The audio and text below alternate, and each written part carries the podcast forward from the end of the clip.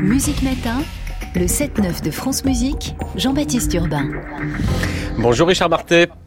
Bonjour Jean-Baptiste. Rédacteur en chef fondateur d'Opéra Magazine avec Cecilia Bartoli en couverture du nouveau numéro de décembre. Comme chaque année, c'est donc aujourd'hui le 7 décembre couvre la saison de la Scala de Milan avec cette année Don Carlo de Verdi, Riccardo Chaillet à la tête de l'orchestre et du chœur de l'opéra italien. Sur scène Anna Netrebko, Nagaranca, Francesco Melli, Michele Pertuzzi et entre autres. Ça sera diffusé samedi soir sur France Musique avec Judith Chen dans Samedi à l'Opéra. C'est l'événement incontournable de la culturelle italienne. On en parle avec vous. D'abord, Richard, pourquoi euh, c'est un 7 décembre? C'est un 7 décembre parce que le 7 décembre dans le calendrier est le jour de la Sainte-Ambroise. Et Saint-Ambroise est le saint patron de Milan, docteur de l'Église. Donc c'est la date qui a été choisie en 1951. On a décidé en 1951 que ça serait tous les ans, le 7 décembre, que s'ouvrirait la saison de la Scala. Pourquoi cette saison démarre-t-elle si tard D'ailleurs, euh, nous, en France, euh, les saisons d'opéra démarrent en septembre? Parce que je crois qu'ils ont décidé de, comme tous les théâtres italiens à l'époque, d'avoir des saisons qui commençaient en hiver. Vous savez, l'Opéra de Rome vient d'ouvrir il n'y a pas longtemps avec Méphistophélès, il y a quelques jours. La plupart des théâtres italiens fonctionnent sur un système décembre-novembre, alors que la Fenice de Venise aussi. Il y a quelques théâtres italiens qui fonctionnent en système annuel. Cagliari, par exemple, en Sardaigne, fait février à novembre. Mais euh, en principe, c'est novembre-décembre jusqu'à octobre-novembre. C'est une tradition c'est pas du tout comme ça chez nous. C'est pas comme ça dans la plupart des autres pays, puisqu'à New York, à Madrid, à Vienne, vous ouvrez en septembre. Quoi. Alors, à quoi elle ressemble cette soirée de gala du, de la Sainte-Ambroise Je sais pas, même vous-même, Richard, est-ce que vous y êtes déjà allé? Vous avez déjà assisté à, ce gala? Je peux vous dire que je n'y ai jamais assisté pour une raison bien simple, c'est qu'il n'y a que la presse quotidienne qui est invitée le 7 décembre. Les journalistes de la presse spécialisée comme moi euh, surtout si vous venez de l'étranger, vous y allez le 10, le 13, le 16, le 19, ce qui m'est arrivé régulièrement. Donc on voit la même production. Mais la soirée du 7 décembre, hélas, je n'y ai jamais je n'y ai jamais assisté. En revanche, c'est possible d'y assister, mais il faut vraiment très bien connaître le, soit le, surintendant, le directeur, les voilà, vous connaissez quelqu'un, vous arrivez à vous faufiler parce que les places sont très très chères ce soir-là, dans tous les sens du terme d'ailleurs. Euh, Alors, on va en parler quand même, même si vous n'y avez jamais assisté, parce que vous êtes euh, un puits de science lyrique, mais on va écouter d'abord un, premier extrait. Ce soir, c'est donc Don Carlo euh, de Verdi qui ouvre la saison de la Scala. ce sera diffusé après-demain dans Samedi à l'Opéra. Voici un extrait avec, comme à la Scala, dans le rôle d'Elisabeth de Valois, Anna Netrebko.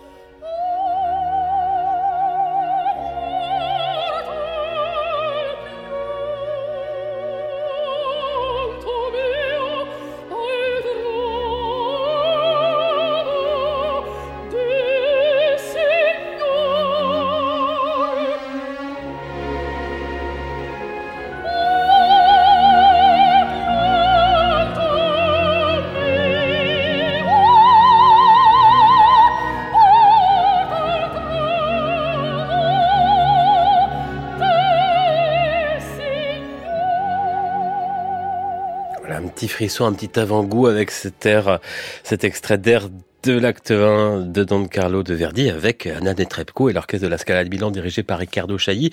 Comme ce soir pour l'ouverture de la Scala, comme samedi soir sur France Musique. Richard Martet, euh, ce choix, euh, le choix de l'opéra qui ouvre la saison, c'est pas anodin, euh, c'est un bon choix, Don Carlo? Ah, c'est pas du tout anodin. C'est un bon choix qui a été déjà pratiqué plusieurs fois. Vous savez, c'est des soirées célèbres.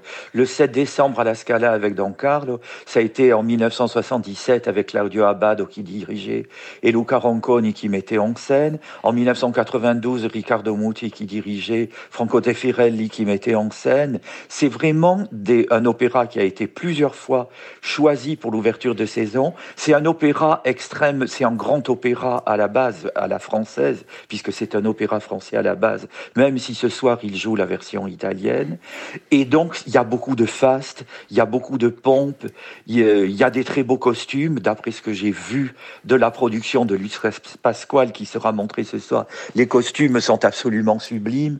Ça permet des déploiements de faste que ne permettent pas forcément tous les opéras. Et donc, Don Carlo est un opéra qui pour cette raison, est régulièrement choisi pour ouvrir la saison de la Scala, pour que le faste qu'il y a dans la salle avec la jet set, le président de la République italienne, il y a beaucoup de monde dans la salle traditionnellement le 7 décembre, y a le faste qui est sur scène soit équivalent à celui dans la salle. Alors justement, ce soir, il n'y aura ni le président de la République italienne, ni la première ministre Giorgia Meloni. Euh, euh, là aussi, pour certains Italiens, c'est un petit scandale. En tout cas, c'est une situation très rare. Pourquoi euh, est-ce que la présence d'Anna Netrebko aurait pu les déranger? Possible, possible. Moi, il me semblait que l'affaire Netrebko était terminée, mais elle s'était excusée, sauf au Metropolitan Opera de New York, évidemment, où là, elle n'est toujours pas revenue, mais ailleurs, elle est régulièrement invitée. Je ne sais pas, je, je, ne sais pas. Anna Netrebko, position, euh, disons, ambiguë dans un premier temps sur euh, l'attaque russe en Ukraine. C'est une ouverture de saison qui s'accompagne souvent, on est en Italie, on est à la Scala, de scandales. Certains chanteurs s'en souviennent d'ailleurs, Richard. Ah ben, c'est une soirée où on siffle très très facilement. Ça crispe énormément les chanteurs à l'avance parce qu'ils savent pas comment il va être accueilli et surtout c'est très difficile pour le ténor. Vous savez que souvent c'est le plus dur pour lui dans la soirée. Et dans Carlo, c'est vrai que ça peut très bien, assez mal se passer. Et notamment Luciano Pavarotti qui faisait son premier et dernier Don Carlo d'ailleurs à la Scala le 7 décembre 1992 avait été fraîchement accueilli, on va dire. Euh, donc ça avait été une soirée compliquée pour lui euh, dans un rôle qu'il qu'il ne voulait pas chanter jusque-là et qu'il avait accepté de chanter. Et même lui, quand même, lui avait très peur du 7 décembre. Hein. Il en a fait peu dans sa carrière. Et c'est un de ces chanteurs qui avait très peur du 7 décembre parce que vous êtes accueilli, parce que la presse ne vous pardonne rien, parce que vous pouvez pas vous... Euh, voilà. On peut même se faire siffler avant d'avoir chanté. Euh, c'était le cas de Katia Ricciarelli. On peut même se faire siffler avant d'avoir chanté, ça c'est exact.